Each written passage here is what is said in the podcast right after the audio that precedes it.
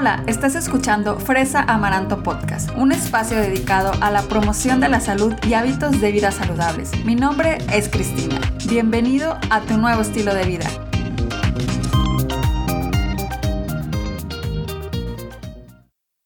Bienvenidos a Fresa Amaranto Podcast. Ya en el episodio número 69, muchísimas gracias por estar aquí. Estoy feliz de compartir otro episodio más contigo y hoy vamos a platicar de un tema que si estás a punto de ser mamá, acabas de tener un bebé, de verdad esta info es para ti, pues vamos a estar hablando sobre cómo es una lactancia materna exitosa. Y tengo muchas preguntas de este tema y me encantaría contestarles directamente a cada uno de ustedes, pero como a veces pues son varios comentarios, por eso es que quise invitar a una experta que es mi colega y mi gran amiga, la licenciada en nutrición Lili Molina, que además de eso ella es asesora de alimentación complementaria y lactancia y además es creadora de Lactancia Lidia Molina Roundry. De verdad, es una experta en el tema. Sobre todo nos vamos a dar cuenta que cuando se trata de lactancia,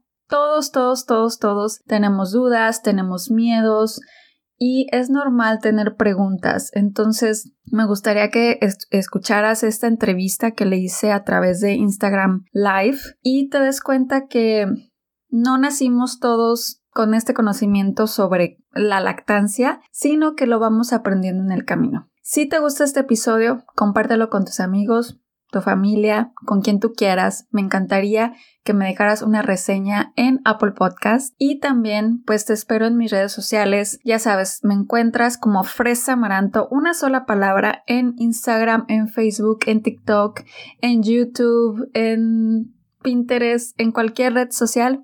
Ahí estoy. Espero que disfrutes la entrevista. Nos vemos. ¿Qué onda, Lili? ¿Cómo estás? Muy bien, ¿y tú? Muy bien, también feliz de que estés aquí conmigo, que hayas aceptado la invitación. Muchísimas gracias, Lili. Muchas gracias. ¿Me escuchas bien? Sí, sí, te oigo perfecto. ¿Tú a mí? Sí. Muy bien. Perfecto. Entonces, eh, le estaba platicando antes de que te conectaras del tema que vamos a hablar el día de hoy, que es la lactancia materna exitosa. Y le estaba platicando que tú eres asesora de lactancia y de alimentación complementaria, pero antes de, pues, de entrar en el tema, me gustaría platicarles todavía a la comunidad quién es Lili Molina, además de ser mi super amiga y colega. Quiero platicarles que ella es nutrióloga y también tiene una maestría en ciencias en salud pública y pues como les decía es asesora de lactancia y alimentación complementaria y eso es a lo que ella actualmente se dedica. Ella da asesorías y bueno, está bastante ocupada con todo este rollo y además de que tiene esta experiencia con ser asesora de lactancia, pues también ella es mamá de Elena, una hermosa niña bien, bien linda.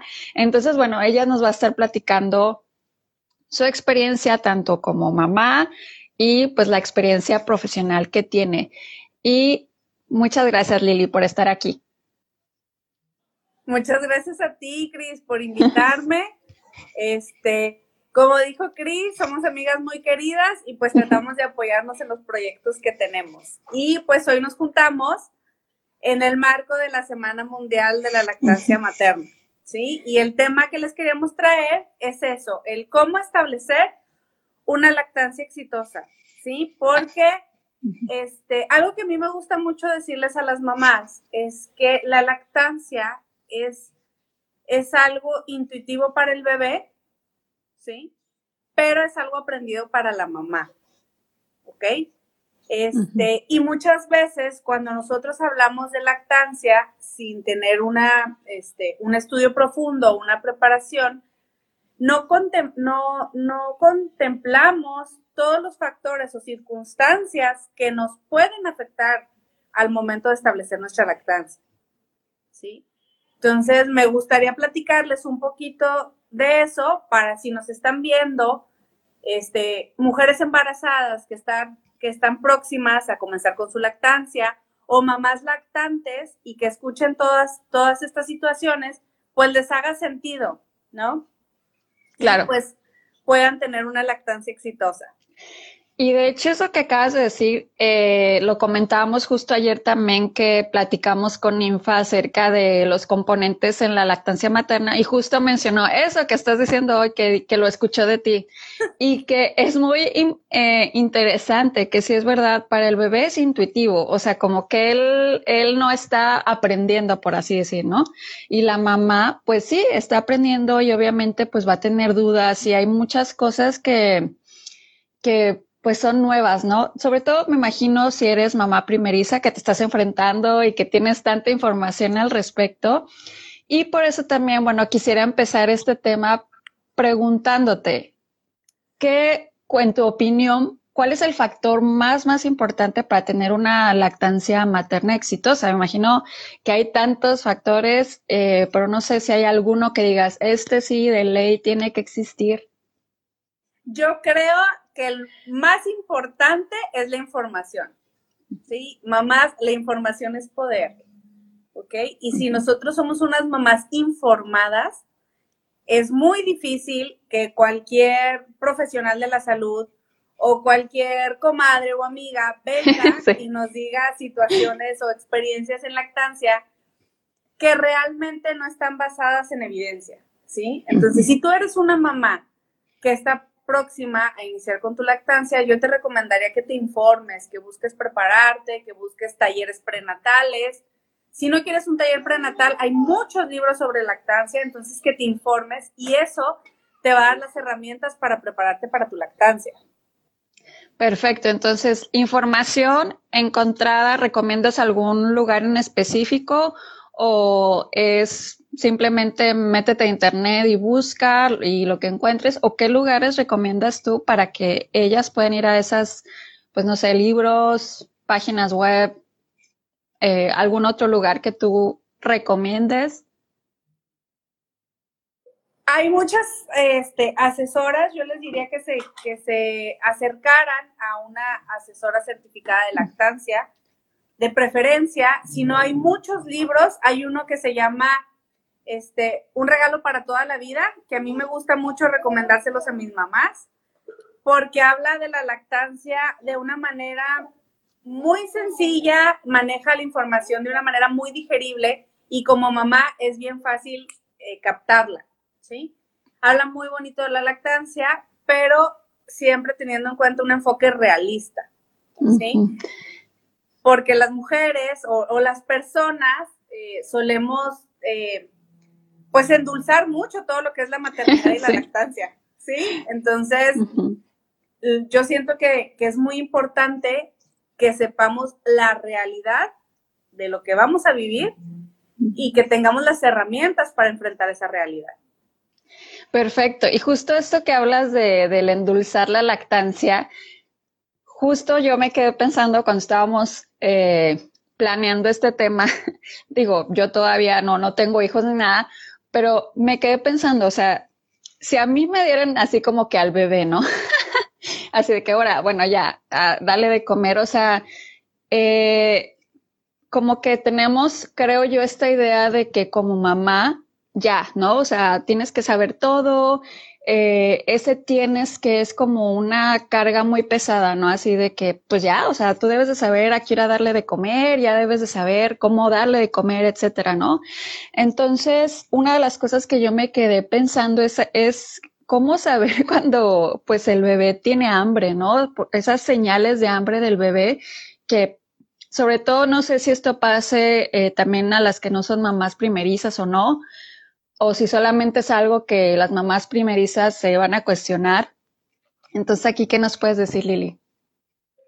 Pues mira, yo siento que, es una situación eh, más presente en mamás primerizas, porque como tú dices, no tenemos idea de a lo que vamos, ¿sí? Y es más, o sea, todavía que te informas, ¿sí? No es lo mismo lo teórico a lo práctico. sí. Entonces, como dices tú, llega tu bebé este, llega tu bebé, te lo dan para que te lo prendas y muchas veces, aunque traes la teoría, ya en la práctica si está llorando, si hay gente, si te sientes presionada, este, también traes el, eh, la montaña rusa de hormonas, entonces se conjugan muchas cosas que te hacen dudar. Aunque tú tengas la información, Eso te hace dudar, ¿sí? Entonces, sobre todo si eres mamá primeriza, yo siento que ya en los hijos subsecuentes, pues más o menos ya traes en el radar, ¿no? Cómo es la, cómo es la cosa.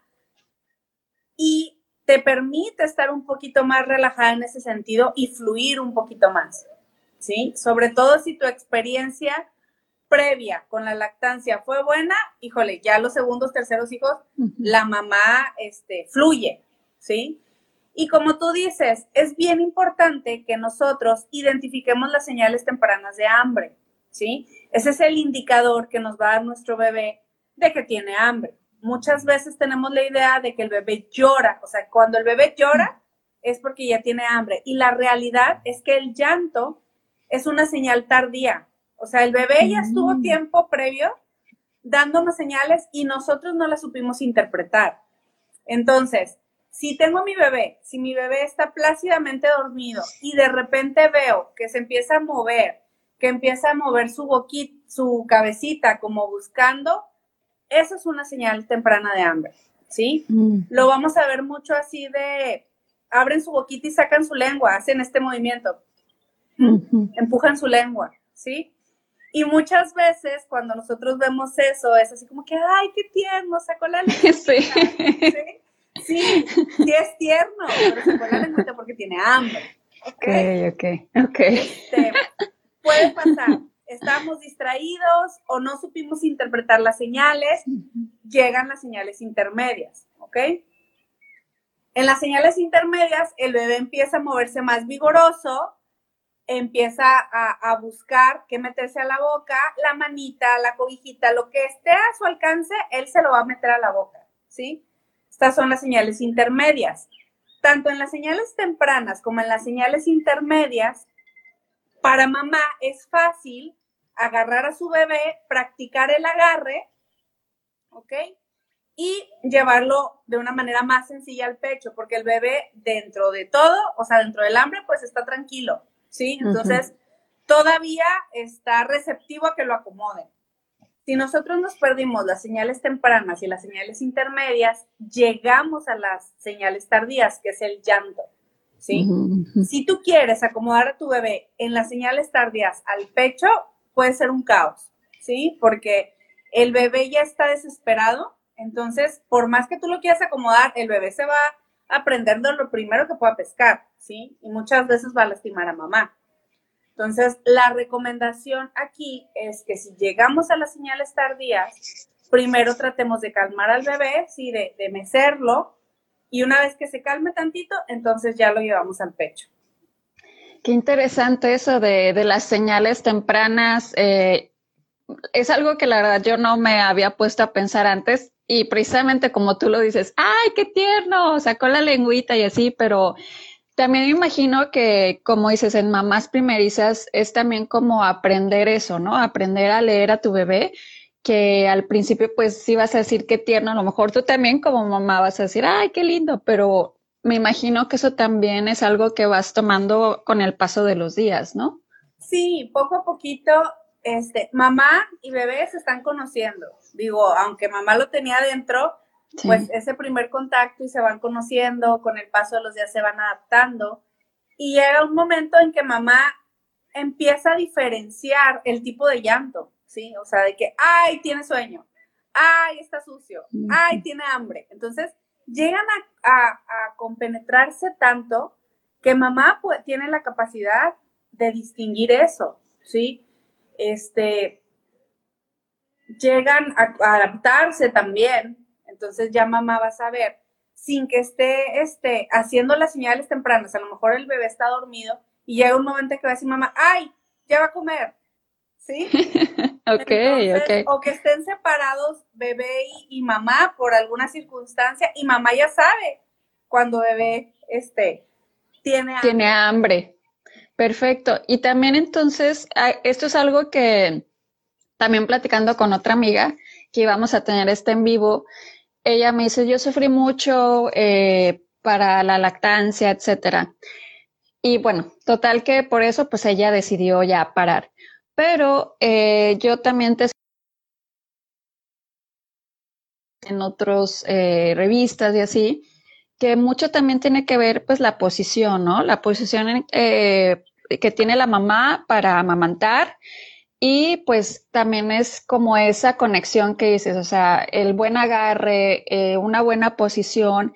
Entonces, para las que nos estén viendo, que a lo mejor estén en una misma situación que en la de mi amiga, que a lo mejor dicen, es que yo no sirvo para esto. ¿Qué nos puedes decir acerca de, pues, de las posiciones que tanto influyen y si realmente eso determina también el, el decir, lo estoy haciendo bien o lo estoy haciendo mal? Claro, o sea, es, es algo determinante porque a nadie nos gusta sentir dolor. ¿Sí? Claro. Entonces, imagínate, el pecho es una parte súper sensible y que alguien te esté, con, te, que esté pellizcando constantemente, pues nadie gusta, ¿no? por esto es muy importante tener un agarre asimétrico al pecho que nos permita a la mamá no sentir dolor y al mismo tiempo tener una buena transferencia de leche. Haz de cuenta que cuando nosotros queremos pegar al bebé al pecho, con este agarre asimétrico, nosotros aseguramos que el pezón de mamá llegue hasta el paladar blando del bebé. Y de esta manera, el vaciamiento es más efectivo, ¿sí? Y pues el, eh, eh, cuando el pezón está en el paladar blando, del bebé no se machuca, a diferencia de que si hacemos un agarre cortito, el pezón queda o en, la encía o en el paladar duro, machuca, ¿sí? Y eso dificulta la transferencia de la leche y pues obviamente es el dolor de mamá, ¿sí? y tampoco no sale, no sale igual, ¿no? Exacto, a eso nos referimos con transferencia de leche. Es, es como, por ejemplo, cuando nosotros queremos tomar una bebida con popote, pero mordemos el popote. ¿sí? Mordemos el popote y succionamos, sí nos sale, pero nos sale muchísimo menos, ¿sí? E incluso nos podemos llegar a cansar de, la succión como forzada. Lo mismo pasa si el bebé hace un agarre superficial y solo se agarra el pezón, sería el mismo mecanismo, o sea, sí le va a salir, pero con mucho esfuerzo y muy poquita cantidad. ¿Sí? Y, por ejemplo, alguien, alguien que ya... vuelta loca. Ajá, alguien que ya haya, por ejemplo, tenido esta, pues sí, esta etapa en la que, digamos, eh, no tenía información, no se había asesorado, pero y está sufriendo con la lactancia, pero decide eh, consultar a una asesora y bueno, las cosas quiere que mejoren. O sea, es fácil como detener ese dolor de un mal agarre, eh, hacerlo ya correctamente y que se te quite el dolor o, le, o va a seguir doliendo. Claro, es en ese momento.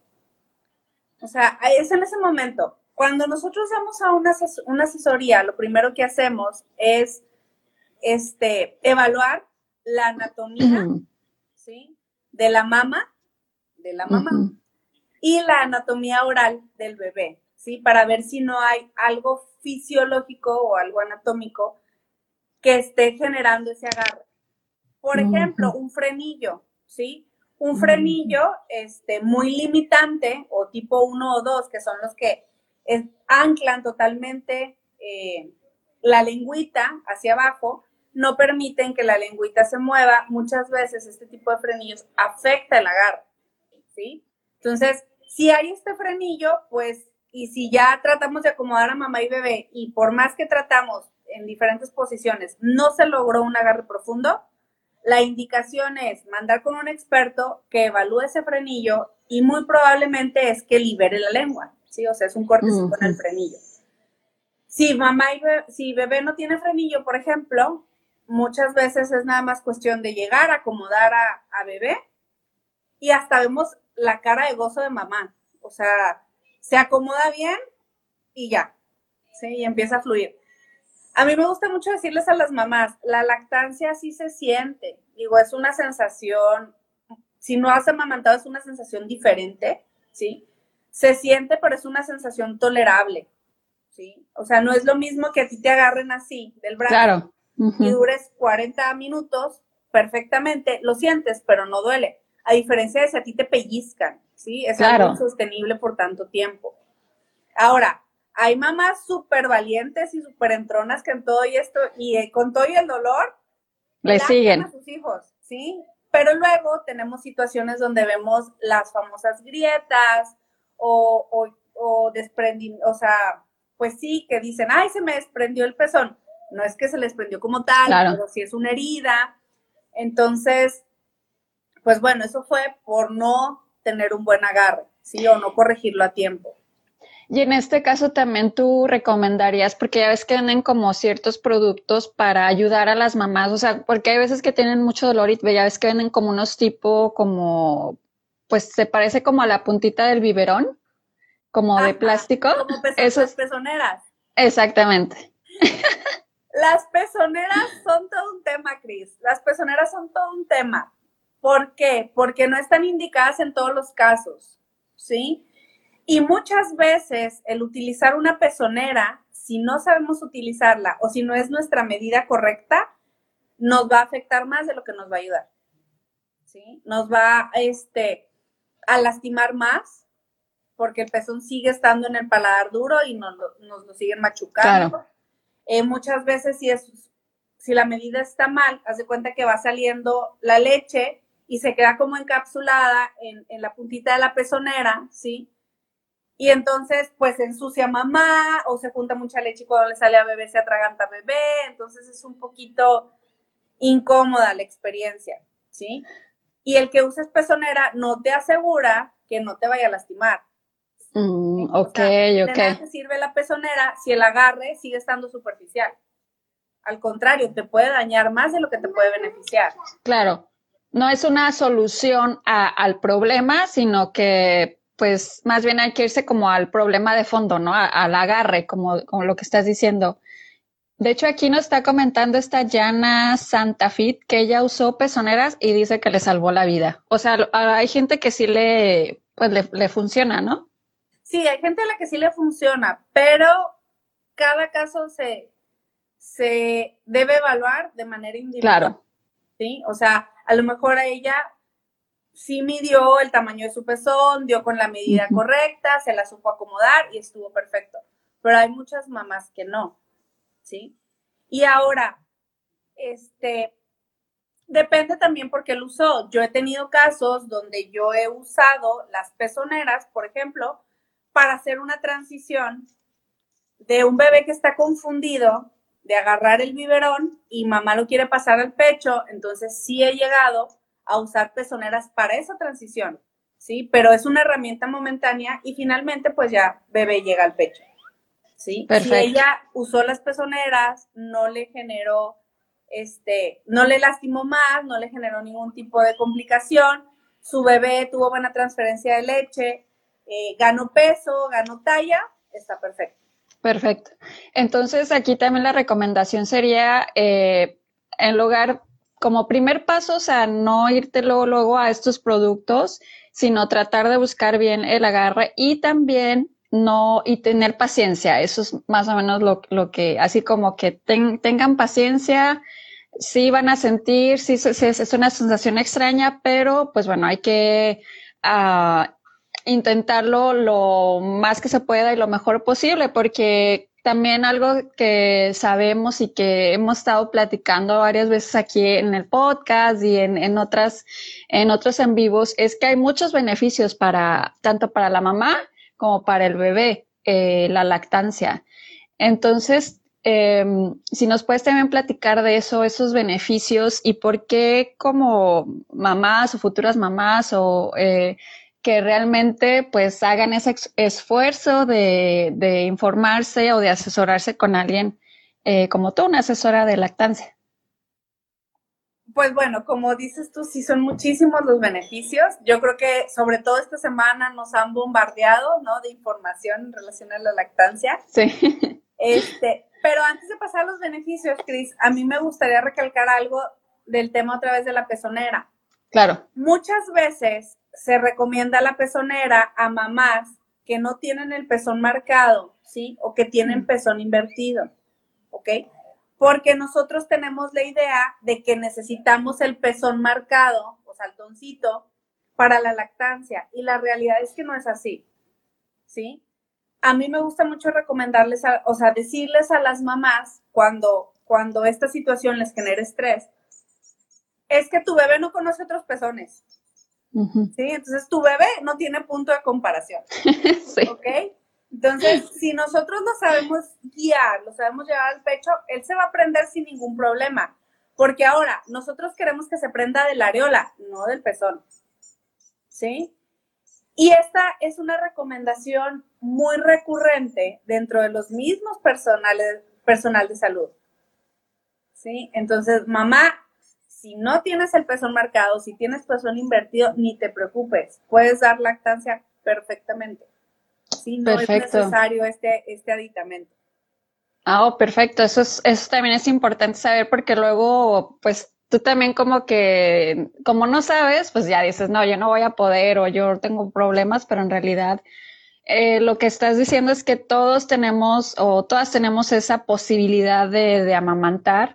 El chiste es yo creo que eso es lo más, eh, el reto más grande, o sea, encontrar ese agarre y, y, y si no funciona, o sea, ¿cuáles serían, antes también de pasar a los beneficios, cuáles serían esos casos en los que si dices, no, bueno, la lactancia materna, eh, por, por, más que lo intentó, no pudo o, o, realmente esos casos no existen porque pues es, tiene que ver con el agarre, o sea, o si realmente hay casos en los que no se va a poder la lactancia? Sí existen casos, o sea, realmente de la población mundial, el 5% de las mujeres mm. no puede, se le complica o tiene alguna dificultad para la lactancia. Muchas veces eh, tiene que ver con la hipoplasia mamaria, o sea, cuánto tejido mamario tiene, tiene la mamá, ¿sí? Ojo, no necesariamente el tener pecho pequeño es tener poco tejido, ¿sí? El volumen del pecho lo va en relación a la grasa. ¿Sí? Pero pues sí hay casos donde la mamá tiene tejido mamario, tiene una hipoplasia y eso pues la mamá puede producir leche, pero a lo mejor no el volumen total que necesita el bebé. Y otra cosa que podemos ver muchas veces es, son aquellas mamás que se quitaron volumen del pecho. ¿sí? Muchas veces esas mamás que se quitaron volumen, dentro de la grasa que le quitaron, pues a lo mejor se fue algo de, de tejido mamario o a lo mejor si la incisión se hizo en la areola, muy probablemente se cortaron algunos ductos. Entonces, si por ejemplo tenías 10 ductos, ¿sí? A lo mejor te quedaron 4 o, a lo mejor algunos tardan en sanar. Entonces, eh, yo siento que esas serían las causas más frecuentes que te pueden dificultar la lactancia o que realmente te la podrían limitar, ¿sí? Claro. Este, ahora, en relación a los bebés, por ejemplo, un bebé con labio leporino o, paladar hendido puede tener ciertas dificultades, ¿no? Para la lactancia. Entonces ahí tenemos que apoyarnos de otras técnicas para apoyar esa situación. Pero son las, son las circunstancias que ahorita se me vienen a la mente claro. que sí pueden, o sea, sí pueden limitar una lactancia. Entonces, fuera de eso, lo de las, digo, me imagino que como todo, pues personalizado, pero fuera de eso, eh, vamos a decir entonces que pues todos, todas tenemos como la, capacidad de, amamantar y en teoría hacerlo exitosamente. Sí, toda la capacidad eh, anatómica y fisiológica. Y fisiológica. Ahora, está también este, el factor de estrés. Claro. ¿sí? Ese puede ser un factor muy importante que nos ayude a tener una lactancia exitosa o que nos frene una lactancia. O sea, los factores psicológicos también influyen mucho en, en, en el, ¿cómo, en, en, el vaciamiento de, de, la leche o se refleja en, en que las emociones hacen que la mamá no quiera amamantar o a qué te refieres con el estrés? Pueden ser las dos. O sea, sí puede ser que, por ejemplo, la mamá traiga una situación mental, ¿sí? O, por ejemplo, que tenga depresión posparto y este que sienta rechazos su, hacia su bebé.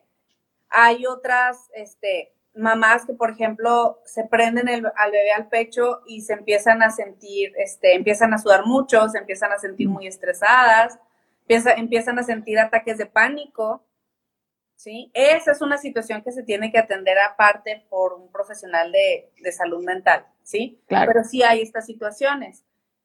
eh, en un caso donde no haya esto y, por ejemplo, sea una mamá, vamos a poner un escenario que sea una mamá primeriza, ¿sí? Una mamá que se informó, que ya sabe todo lo que tiene que hacer, que a lo mejor hizo un plan de nacimiento padrísimo, ¿no? Ya tiene todo listo para su lactancia.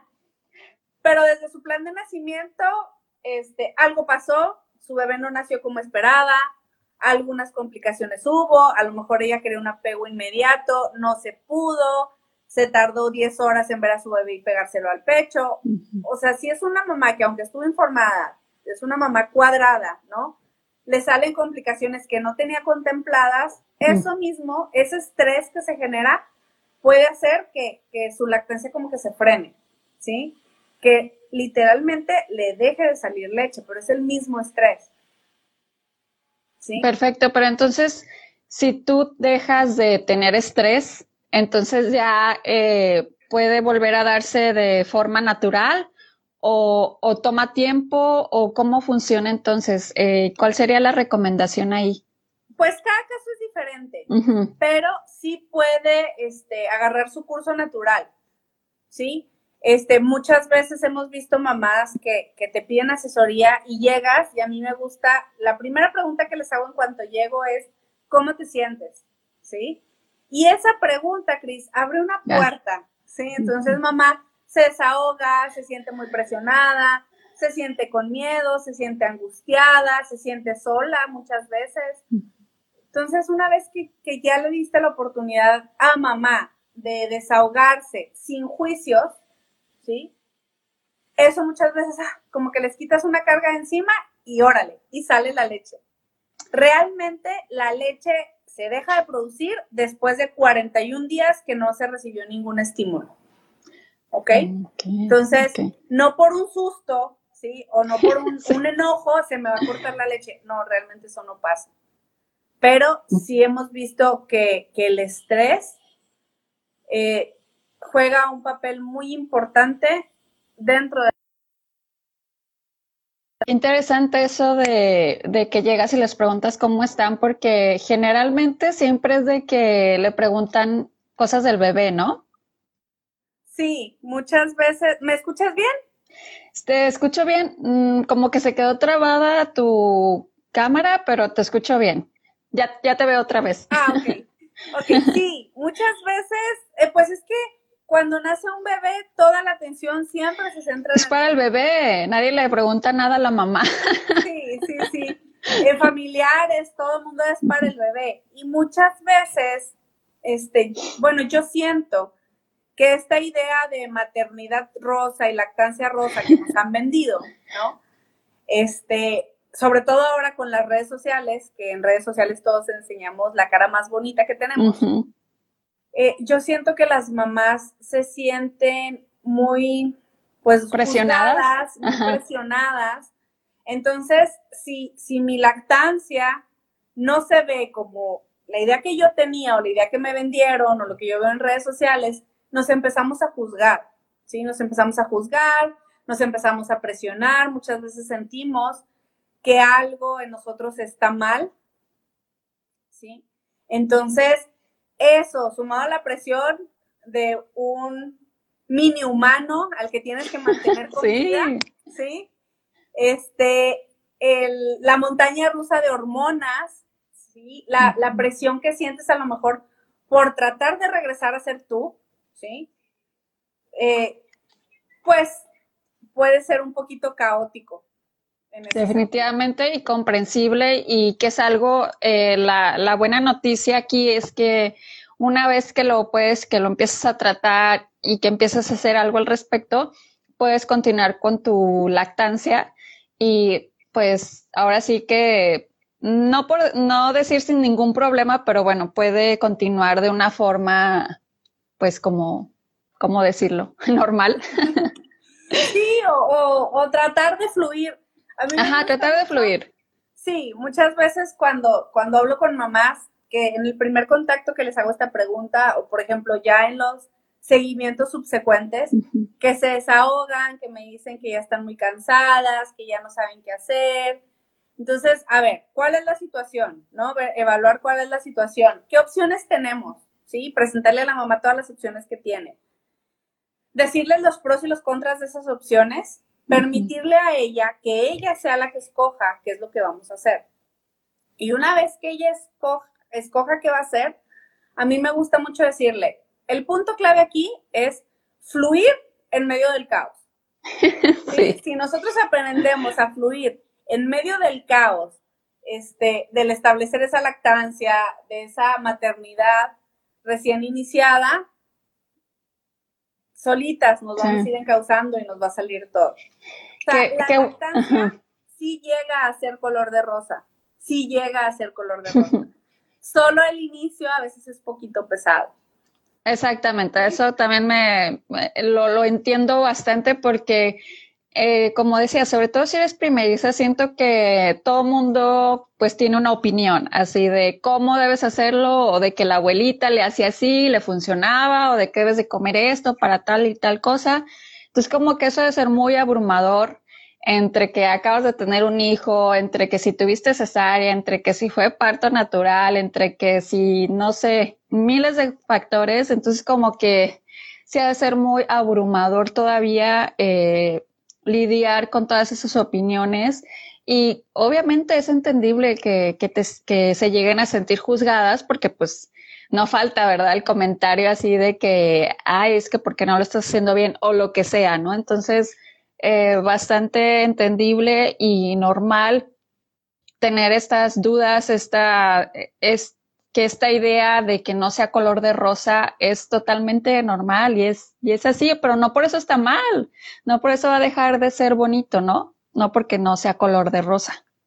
Exacto. Y, y la verdad es que este, cuando una mamá está muy convencida de que lo que quiere darle a su bebé es lactancia materna, y, se le presentan estas circunstancias o dificultades, cada vez que la mamá sobrepasa estas dificultades, como que se sienten más empoderadas. Y, cada vez se va haciendo más sencillo, más sencillo, más sencillo, y llega un punto que mamá y bebé lo hacen de manera natural, o sea, ya no es tanto como que, ay, cuida la posición, que esté bien acomodada. O sea, no, ya fluyen, llega bebé, se engancha y órale. O sea, sí llegamos a ese punto. Perfecto, y me imagino que eso es lo ideal, ¿no? Que, que ya luego ella se sienta con esa seguridad también para mandar a todos a la fregada y decir, no, eso es lo que me funciona a mí y así es como lo pienso hacer. Y perfecto, Lili. Entonces, Ahora sí, si nos puedes platicar de los beneficios de la lactancia, o sea, para que también esto es algo importante, porque luego, como no lo sabe la gente, pues por eso a veces también deja de dar eh, pecho, pero pues no saben de todo lo que se están perdiendo. Claro, o sea, realmente hay que entender que esto de la lactancia no es que sea una moda, ¿sí? O sea, pues nosotros somos mamíferos y nosotros tenemos la capacidad de producir el alimento perfecto para nuestros bebés. ¿Sí? Este, la leche materna, por ejemplo, para el bebé le aporta la cantidad exacta de macro y micronutrientes que necesita de acuerdo a su edad, eh, que son vitaminas, minerales, grasas, carbohidratos y proteínas. Le aporta una carga, una carga inmunológica muy importante, le aporta enzimas digestivas. Entonces, ¿qué quiere decir? Mi leche le da el alimento, pero también le da el mecanismo de cómo digerir ese alimento, ¿sí? A diferencia con las fórmulas. Por ejemplo, este, la leche materna, de lo que come el bebé, el bebé aprovecha el 100%. ¿sí? Porque está diseñado especialmente para él. Entonces el bebé aprovecha el 100%. Nosotros tenemos tablitas que, por ejemplo, nos van diciendo que de acuerdo a los meses que das de lactancia materna es la protección que le das a tu bebé. ¿Sí? Entonces, ¿qué nos va a ayudar a proteger la, la leche materna? A que nuestro bebé en un futuro sufra este, problemas de sobrepeso u obesidad. Nos ayuda a protegerlo de enfermedades respiratorias. Nos ayuda a protegerlo de enfermedades crónico-degenerativas.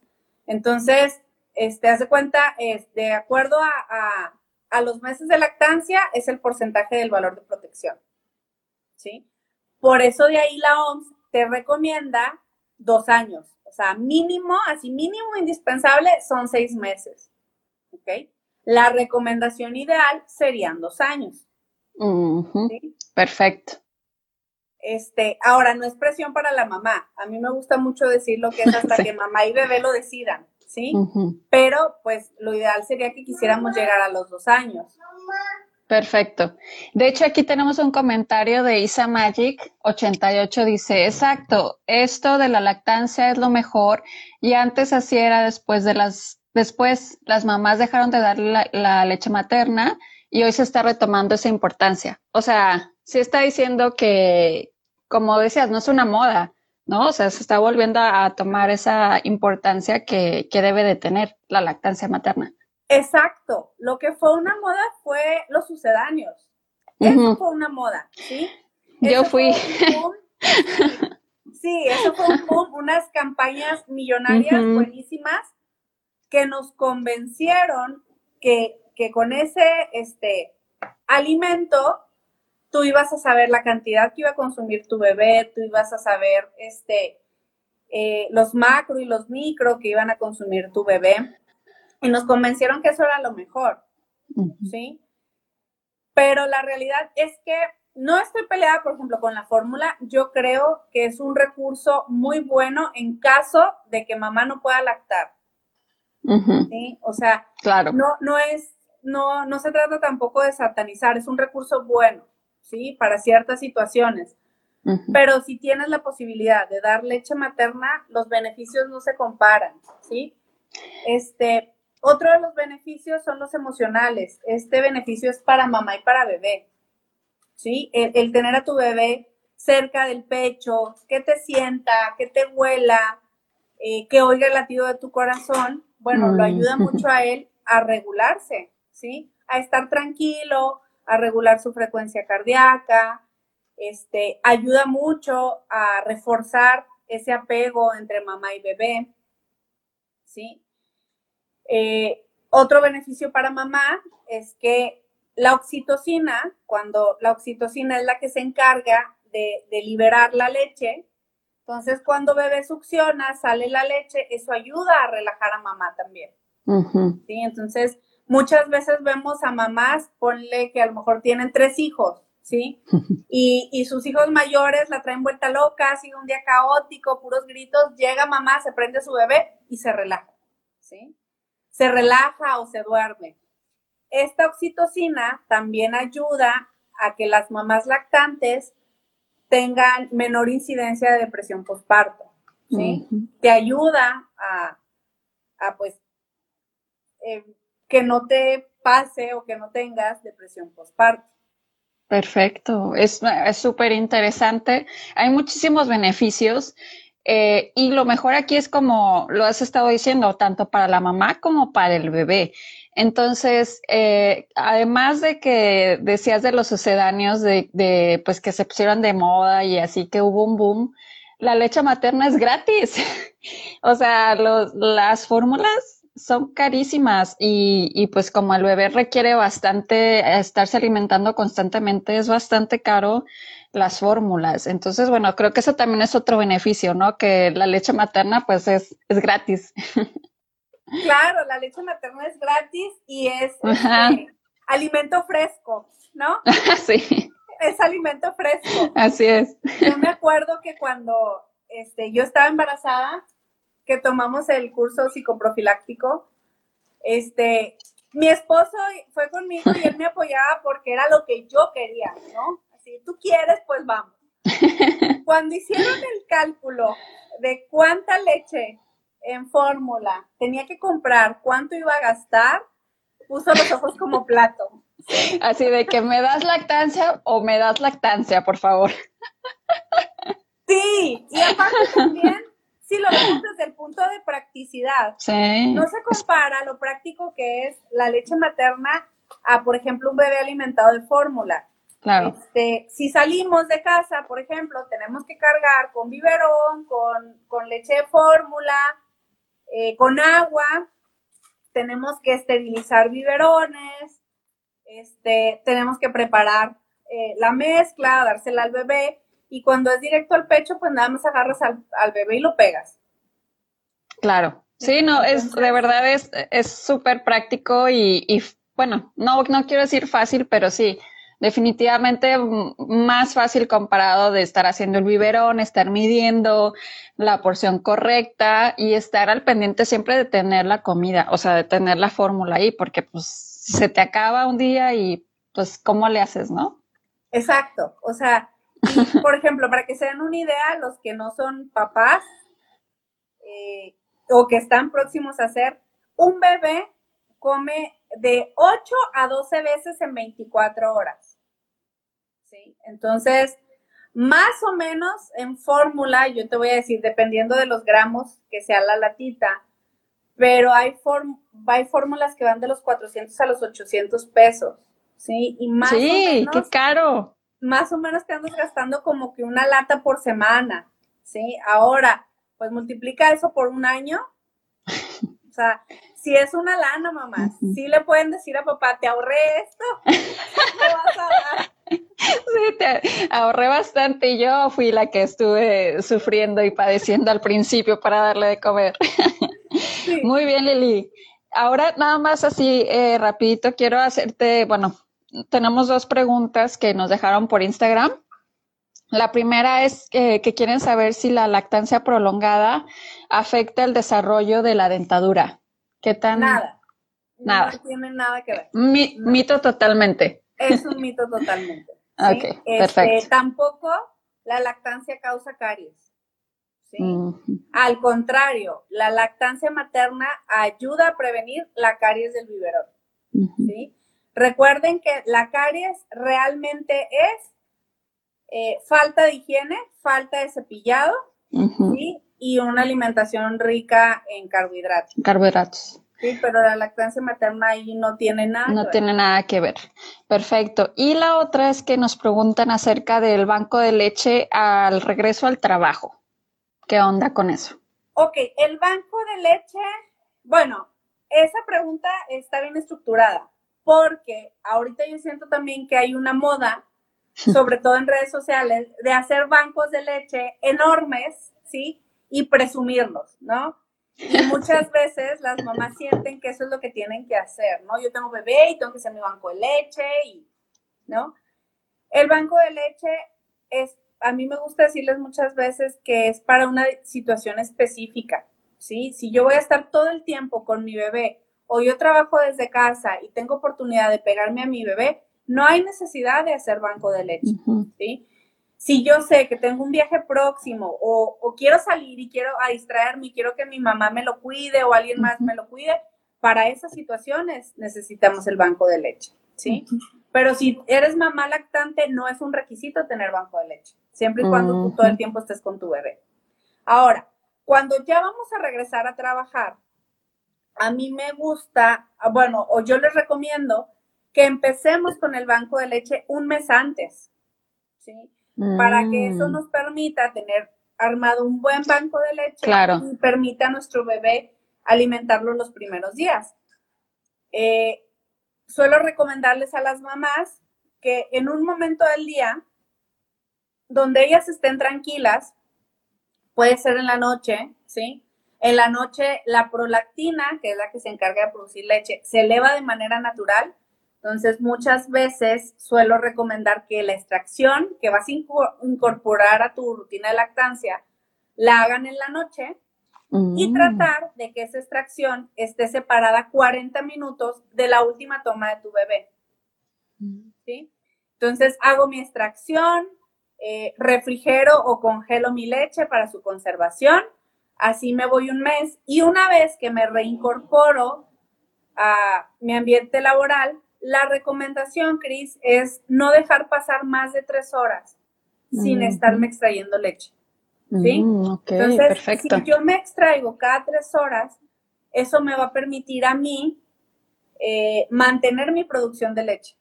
¿Sí? Porque muchas veces, como mamás, caemos en el error y aquí me voy a ventanear. Yo cuando regresé a trabajar hice eso. En mi defensa todavía no estaba certificada, pero muchas veces preferimos esperarnos de que, ay, no, en tres horas me sale bien poquito, pero si me espero a lo mejor cinco o seis horas, me sale mucho más, lo lleno más fácil. Entonces, en un inicio va a ser así, pero nuestra producción tarda 15 días en empezarse a regular. Entonces, hay que entender algo. Nuestro pecho no es almacén, es productor. Y conforme tú lo vayas este, liberando, conforme tú lo vayas vaciando, tu cuerpo va a empezar a producir más leche. Entonces, si yo dejo esa leche sin sacar cinco horas, a los 15 días el cuerpo ya va a estar registrando que no es necesario producir leche, pues porque en esas cinco horas no se va a necesitar. Perfecto. ¿Sí? Entonces, manteniendo extracciones cada tres horas cuando no estés con tu bebé, eso le va a dar a la mamá batería para estar alimentando y reponiendo su banco de leche. Perfecto, es súper interesante estos tips que nos acabas de dar porque esto del banco de leche sí yo no, no tenía idea y como dices, como que se está poniendo de moda ahorita. Y algo que también acabas de decir súper interesante es que eh, lo puedes hacer eh, porque bueno, yo he visto algunos aparatos que inclusive se los ponen así, o sea, como unas tipo como copas que se las ponen. Entonces, o sea, igual puedes tú como que tener tu, eh, pues no sé, tu cronómetro o lo que sea y pues te las pones así porque, o sea, se las ponen y la ropa encima y pues no sé, o sea, ni siquiera parece que, que trajeran algo ahí, ¿no? Entonces, como que es algo que, que te puedes organizar y puedes hacerlo también, eh, pues efectivo, ¿no? Sí, claro, o sea, hay diferentes. Por ejemplo, eso que mencionas, hay algunas copas recolectoras. ¿sí? Ajá. Entonces, que te pones la copa, eh, que es un plastiquito con un hoyito, perdón, y está recolectando la leche que sale. Esa es muy buena para captar toda la leche que sale. Ojo, no hay un estímulo como la succión que vacíe el pecho. Eso es importante. ¿Sí? Pero te puede ayudar para recolectar la leche. Cuando quieren usar esas copas, yo sí les digo a las mamás que es bien importante tener muy buena higiene. O sea, cada cierto tiempo vaciarla, enjuagarla, secarla muy bien y te la pones. ¿Sí? Claro. Porque si no es un manejo higiénico, o sea, ponle tú, me la pongo ahí, dejo ocho horas. Entonces, entre la leche que sale, ¿sí? La leche tiene bacterias buenas, pero a fin de cuentas son bacterias, ¿sí? La humedad, el, calor, el mismo calor del cuerpo, la humedad, eh, si mamá llegó a sudar, ¿sí? Todo esto te hace un cultivo maravilloso. Sí, ya sé, para que puedas eh, ser foco de infección y... Claro. Y, luego sale peor, ¿no? Porque si se te llega, se te llega a infectar, pues luego ya no puedes dar eh, de comer a tu hijo. Exacto. Entonces, sí se pueden usar pero sí hay que tener un manejo higiénico de este tipo de, herramientas. Perfecto. Súper interesante. Yo creo que te voy a volver a invitar para hablar de eso y también de la eh, libre demanda, que también es algo que, me, han me han preguntado bastante, que creo que también es un tema bastante extenso. Entonces, esos temas los dejamos pendientes para otra plática, para otra ocasión, Lili, pero muchísimas gracias por haber estado aquí el día de hoy. Si nos puedes compartir tus redes, dónde te pueden encontrar, cómo le pueden hacer para comunicarse contigo, todo. A ver, aquí, aquí platícanos. Bueno, yo estoy en, en la ciudad de Monterrey, bueno, en la ciudad de Santa Catarina, sí, acá en Nuevo León. Este, me pueden eh, encontrar en Facebook o Instagram como Lactancia Lidia MR, ¿sí? MR por Molina Roundtree, no por marca registrada. ¿sí? no, no lo había pensado. Es que ya una vez me dijeron y yo, no, no se marca. Entonces, Lidia MR, eh, me pueden encontrar aquí. Eh, pues actualmente yo estoy aquí y ahorita me desempeño como profesora de asignatura en, una facultad y como coordinadora académica de una certificación en lactancia. Perfecto. Entonces, bueno, ahí lo tienen. Eh, también das consultas en línea, ¿no? Puedes hacer consultas en línea y obviamente... El, taller prenatal, por ejemplo, este, ahorita lo estoy dando totalmente en línea. Tengo asesorías presenciales y tengo asesorías online. online.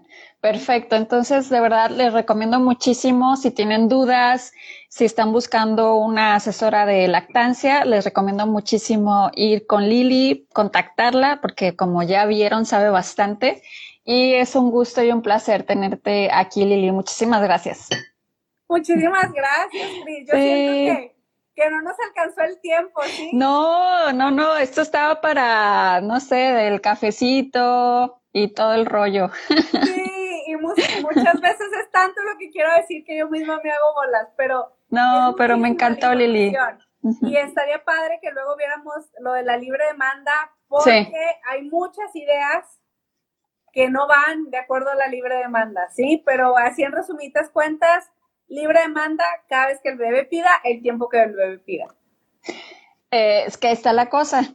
Eh, luego hay gente que dice, es que se la, eh, mm, otras amigas se, quejan, es que cada rato quiere comer y que, entonces como que también ahí está la, la cosa, ¿no? Así como que pues a poco cada, no sé, hora, no sé, la verdad, no tengo idea de cada cuánto como un bebé, pero Bueno, es que, por ejemplo, ahí hay que entender. Sí. Este, eh, uno, el comportamiento natural del, niño, ¿sí? Que nos falta mucho a, nosotros como papás, este, el entender eso, ¿sí? Tan es así que desde recién nacidos les queremos poner horario. ¿Vale? Sí, Entender el comportamiento del recién yo, Yo sería así. Sí, sí, sí, sí. No, y te llevarías una frustración tremenda. Dos, los niños se pegan al pecho por hambre, por sed o por este contacto físico. ¿Sí? Entonces, hay que entender todo eso, saber distinguir la diferencia entre todas este tipo de tomas y así podemos como conceptualizar la libre demanda y respetarla. Claro. Perfecto. Pero si quieren luego nos, nos organizamos. Sí, no, no, no. Esto, esto que sea de pretexto para, para otros en vivos, Lili. Además que así te, te veo más. Sí. con, con este pretexto te puedo ver más seguido. Pues muchísimas gracias a todos los que se conectaron y pues eh, gracias a ti, Lili, y nos vemos. Nos vemos pronto entonces. Muchas gracias, Cris. Te mando un beso. Igualmente, Lili. Bye. Bye.